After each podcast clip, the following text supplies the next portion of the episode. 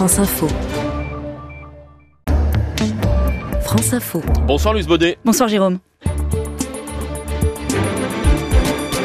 L'édito politique avec vous ce soir et avec des, des, questions qui reviennent sur le devant de la, la scène politique. Euh, Louise, à, à, deux ans de la prochaine présidentielle, droit du sol, immigration, république, nation, les frontières entre partis s'estompent et chacun euh, triangule, c'est comme ça qu'on dit? Trianguler ou s'emparer des thématiques de l'adversaire, marcher sur ses plates-bandes, brouiller les pistes.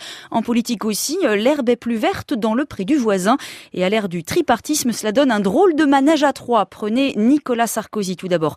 Le droit du sol, c'est la France, disait en 2012 celui qui se présenta longtemps comme un petit Français de sang mêlé. Samedi dernier, changement de pied, l'ex-président remet en cause l'automaticité de l'acquisition de la nationalité pour les enfants nés en France.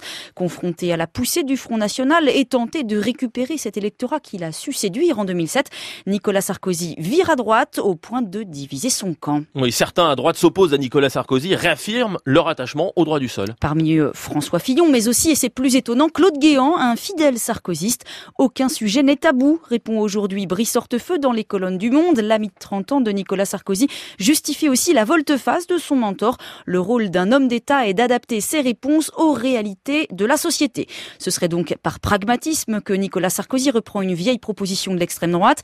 Par pragmatisme aussi qu'un autre fidèle de l'ex-président Christian Estrosi multiplie les embardées droitières en Provence-Alpes-Côte d'Azur au point que sa future adversaire aux élections régionales, Marion Maréchal Le Pen, l'accuse de faire de la surenchère à droite. Pour le Front National, là, c'est euh, coup de barre à gauche? Bah, C'est en tout cas ce que tente de faire croire Marine Le Pen, hein, qui depuis qu'elle a pris les rênes du Front National, s'empare de thématiques très éloignées de l'extrême droite historique. D'abord sur le plan économique, elle défend l'État fort, pourfend la mondialisation, fustige les salaires des grands patrons et les profits du CAC 40, affirme enfin que l'extrême gauche a les bons diagnostics mais pas les bonnes solutions.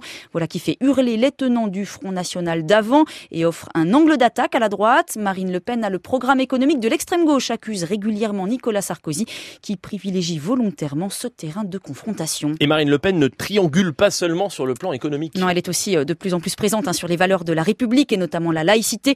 Preuve décidément que chacun joue à front renversé. Nicolas Sarkozy accuse le pouvoir d'abîmer la République, une valeur historiquement de gauche.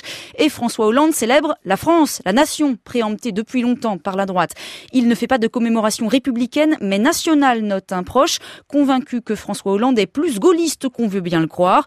Pour le président, le sujet, c'est la France et c'est là-dessus que sera jugée la réussite du quinquennat, affirme ce conseiller, pour qui la bataille se joue entre l'idée de la France qui rassemble et l'identité française défendue par la droite qui sépare, qui exclut. François Hollande voudrait donc défendre la nation.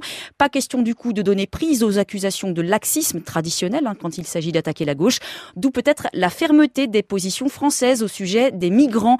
Le ministre de l'Intérieur, Bernard Cazeneuve, a annoncé hier l'ouverture de 9 500 nouvelles places d'hébergement, mais aussi l'accélération des mesures d'éloignement pour ceux qui n'obtiendraient pas l'asile.